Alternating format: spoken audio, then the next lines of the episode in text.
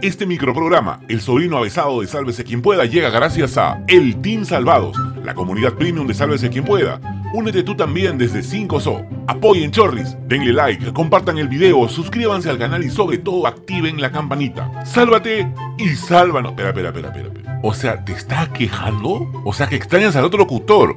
¿Ya? Una preguntita, con todo respeto, ¿ah? ¿Ya te suscribiste, no? Oferta Kentucky. Si llegamos a los 100.000 suscriptores, 100.000 suscriptores, vuelve el otro locutor. ¿Qué te parece? Ya lánzalo más, Diego, se pasa la gente.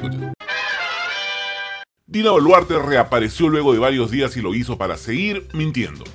Renuncia, yo ya he dicho siempre, no es la gran mayoría que lo pide, es un grupo de estos señores que están generando las protestas en la calle, sobre todo de las bancadas de izquierda. ¿En serio, tía? ¿Es en serio? ¿No ves las encuestas? ¿Tus asesores que te envían la información o solo mientes por purito placer? No es verdad que solo una minoría pide tu renuncia. Según la última encuesta de IEP, casi el 75% de peruanos exigen tu salida. Además, si se trata de una minoría, ¿por qué el gobierno ha declarado el estado de emergencia en cinco regiones?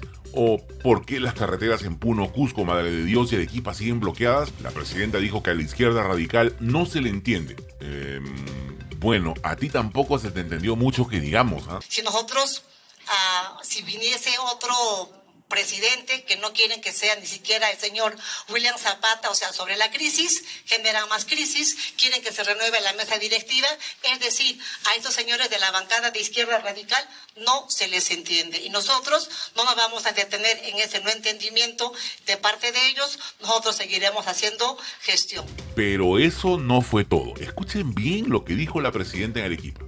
Mi renuncia no termina la crisis, mi renuncia no acelera absolutamente nada, ni siquiera el espacio de tiempo para poder convocar a unas elecciones adelantadas. No-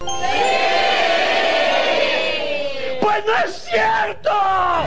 Así es, lo que dijo Dina Ercilia no es verdad. Su renuncia no solo reduciría las protestas, sino que el Congreso estaría en la obligación de convocar elecciones de inmediato, sin necesidad de un proyecto de ley. Mientras tanto, el Pleno del Congreso volverá a reunirse hoy desde las 3 de la tarde, y se espera que busquen una última solución antes de este viernes, cuando termine la legislatura. Tal como lo dijo Rosa María Palacios, Perú Libre y otras bancadas de izquierda estarían dispuestos a dejar de lado, por el momento, su pedido para convocar a una asamblea constituyente y estarían a favor de votar por un adelanto de elecciones para este año. Anoche, el periodista Martín Hidalgo informó que algunas bancadas evalúan extender a la legislatura hasta el 17 de febrero. Según dijo, Podemos y el bloque magisterial han pedido que se vuelva a ver el proyecto de adelanto de elecciones en el Pleno. Y para no perder la costumbre, la Policía Nacional volvió a dar vergüenza ajena. Bueno, no se puede esperar menos tratándose de la DIRCOTE, que es dirigida por un general que asegura que Abimael Guzmán fue el primero en pedir una nueva constitución y que Sendero se ha infiltrado en el vaso de leche. What? Al recontra what? ¿Qué fue eso? Esta vez, con orgullo desbordante, la policía informó en sus redes que agentes de la DIRCOTE llegaron al colegio José Carlos Mariátegui, donde realizaron operaciones psicológicas contra terroristas para sensibilizar a niñas y niños del Club de Menores de la Comisaría de Tacalá en Piura. Poco rato se dieron cuenta de la tremenda metida de pata, no solo por lo absurdo del mensaje, sino porque no tuvieron ningún reparo en mostrar los rostros de las y los menores, y tal vez por eso borraron la publicación. Y hablando de la policía, a través de un video, un suboficial de Puno que se identificó como John Robert Torres Yataco dio a conocer que renunció a la institución en rechazo a la masacre ocurrida en Juliaca el pasado 9 de enero, donde 17 personas fueron asesinadas durante la represión policial. El que les habla es el ex miembro de la Policía Nacional del Perú, suboficial de tercera, Torres Yataco John Robert. Como es de su conocimiento, el día 9 de enero del año en curso, en mi tierra natal, de Juliaca, lamentablemente fallecieron 17 hermanos. De igual forma, resultaron heridas, heridos, decenas de compatriotas. Este hecho, hermanos, me causó una indignación, por lo cual me vi en la obligación de renunciar y dejar la institución policial. Quiero proceder a leer el artículo 45 de la Constitución Política del Perú, el cual dice lo siguiente. El poder del Estado emana del pueblo. Quienes lo ejercen lo hacen con las limitaciones y responsabilidades que la Constitución y las leyes establecen. Ninguna persona, organización, Fuerza Armada, Policía Nacional o sector de la población puede arrogarse el ejercicio de ese poder. Dicho esto, finalizo diciendo lo siguiente.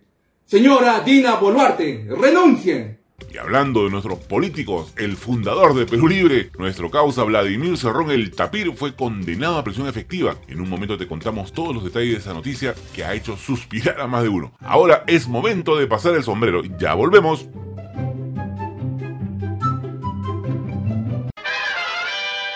Ahora sí le llegó la hora al ex premier portero de la nación. Así es, Vladimir Tapir Cerrón fue condenado a cuatro años de prisión por el caso Aeródromo Huanca.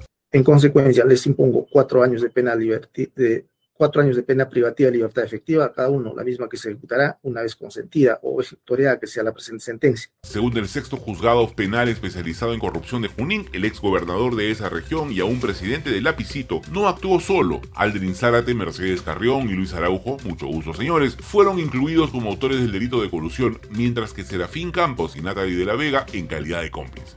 Tras enterarse, Vladimir Roy, el rico nombre de mi tío, se metió un tuitazo victimizándose como siempre y recontra chorao, aseguró que apelará la decisión. En tanto, el juez Guido Arroyo impuso al tío Vladi de Huancayork una reparación civil de 2.018.000 soles y encima le prohibió ausentarse de su lugar de residencia sin previo aviso. Además de confirmarse la sentencia en segunda instancia, Cerrón y sus causas involucrados no podrán ocupar cargos públicos durante cuatro años, incluso si ganan alguna elección popular.